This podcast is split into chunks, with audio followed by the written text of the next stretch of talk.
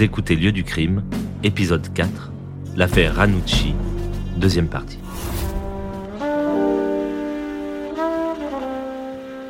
Je me suis posé dans le hall du palais de justice d'Aix-en-Provence pour y faire quelques clichés. Immergé dans la sérénité de ces allées, difficile d'imaginer que ce lieu de justice ait pu être le théâtre du déchaînement de haine provoqué par le procès Ranucci. Alors l'ambiance du procès était très, oui, très, très tendue. Geneviève Donadoni, autrice de témoignages d'un juré d'assises. Euh, il y avait d'abord énormément de monde, aussi bien à l'intérieur de la salle des pas perdus que sur les escaliers de palais de justice. Euh, beaucoup criaient euh, la mort. Il y avait des tags sur les murs du palais de justice, hein, la mort. Et c'était une ambiance de vengeance, de vengeance et, et vraiment, de, vraiment de haine. Quand euh, j'ai su donc que, j'allais participer, que mon nom a été retenu pour participer à, ce procès, euh, je m'attendais à, voir entrer euh, Ranucci tel qu'on l'avait vu sur, sur les photos dans la presse, ce jeune homme donc brun, la tête baissée, entouré de deux policiers avec donc une chemise rayée, bon cette photo qu'on a vue de partout. Et j'ai été très surprise lorsque il est effectivement rentré dans le prétoire. Il était émacié, il avait des cheveux très courts, euh, un visage très très dur et il avait perdu un peu de sa juvénilité. Je me suis rendu chez le journaliste Jacques Bonadier qui a chroniqué tout le procès. Il en garde un souvenir poignant. Les Ranucci, la mère comme le fils, avaient peaufiné leur apparence. La mère s'est présentée au procès affublée d'une petite croix affichée de manière très ostensible. C'était pas une croix de. C'était une croix pour dire moi, je suis chrétienne ou catholique et donc je peux être que quelqu'un de bien. Ça voulait dire ça à mes yeux. Jacques Bonadier, journaliste chroniqueur. Et son fils arrive, une croix comaque, on dirait l'évêque. Tu te dis, mais où on est? Disons que moi j'ai eu une éducation catholique et la croix ça représente quelque chose Geneviève Donadoni. et de voir euh, cette croix sur euh, cet accusé d'un meurtre terrible, euh, c'était disons très dur. Puis bon, il s'est révélé ensuite à nous au cours de son interrogatoire. Et c'est là que ça, a été catastrophique pour lui.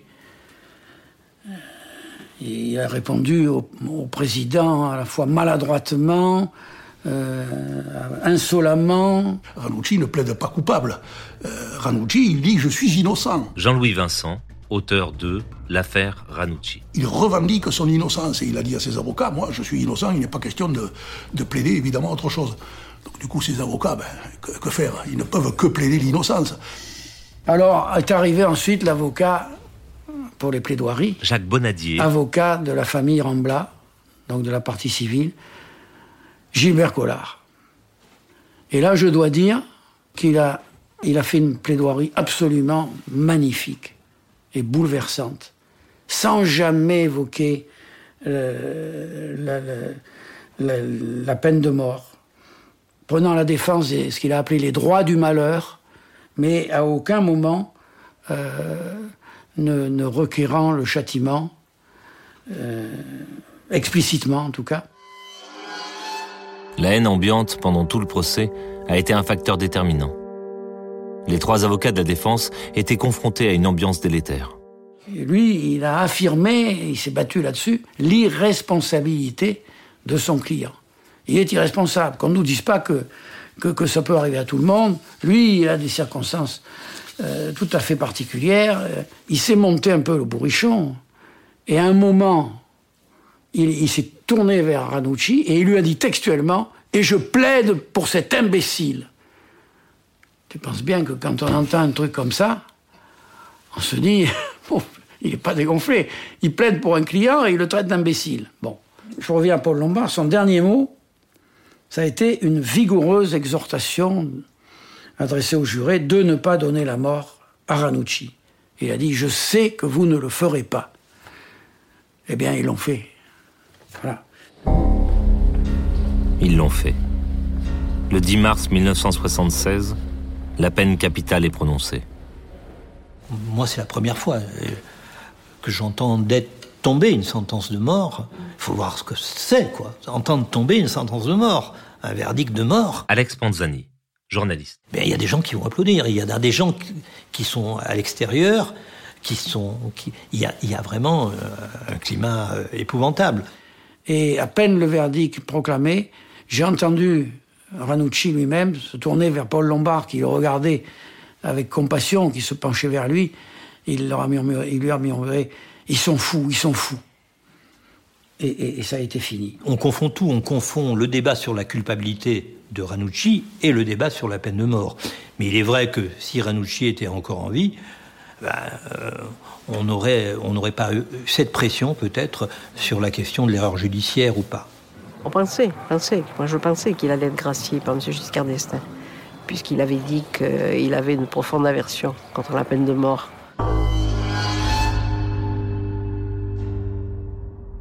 Mais après, quand euh, va commencer le débat sur, sur l'erreur judiciaire, euh, le, la, la fameux, le fameux livre du le pull vert rouge, euh, les polémiques. Alex Panzani. On va assister à une inversion des choses. On va avoir des gens qui vont présenter bien sûr Ranucci comme une victime d'une immonde erreur judiciaire et bien sûr de la guillotine. Et, les parents de les Ramblas vont, se, vont, vont, vont être euh, pratiquement des accusés. Et, et, cet enfant, ce visage enfant, cette petite Maria Dolores, qui, qui euh, elle disparaît. Mais moi, le poule vert rouge, c'était un indice parmi d'autres. Je n'ai pas considéré du tout comme important. Ce n'est venu qu'après. Et après, évidemment, ça, a pris une dimension politique. Voilà, moi, ma conviction à ce que j'ai vu le jour du procès pendant ces deux jours, c'est que il ne pouvait pas ne pas être coupable, Ranucci. Que tu sois pour ou contre la peine de mort, c'est pas le problème. Il ne pouvait pas ne pas être coupable tel qu'il s'assumait, tel qu'il se disait, tel qu'il se présentait, tel qu'il n'avouait pas, tel qu'il se déclarait. C'est pas possible. Maintenant, ce Ranucci-là, c'était un mec comme moi. C'était un homme parmi les hommes. Et je, trouvais absolument inadmissible qu'on puisse envisager de, lui couper la tête. Mais parmi les jurés, il y en avait aussi qui refusaient ça, puisque la décision du jury a été prise à la majorité. Ça ne veut pas dire à l'unanimité. Et on peut, on, peut, on peut penser que la, dame qui est partie comme moi en pleurant du palais et qui était membre du jury euh, n'a pas voté. Évidemment, ça reste son secret. Mais euh, elle était bouleversée. Et moi aussi, j'ai vu des, des, gens pleurer. Parce qu'il n'y avait pas que des gens qui criaient à mort, il y avait des gens qui pleuraient aussi. Enfin bon.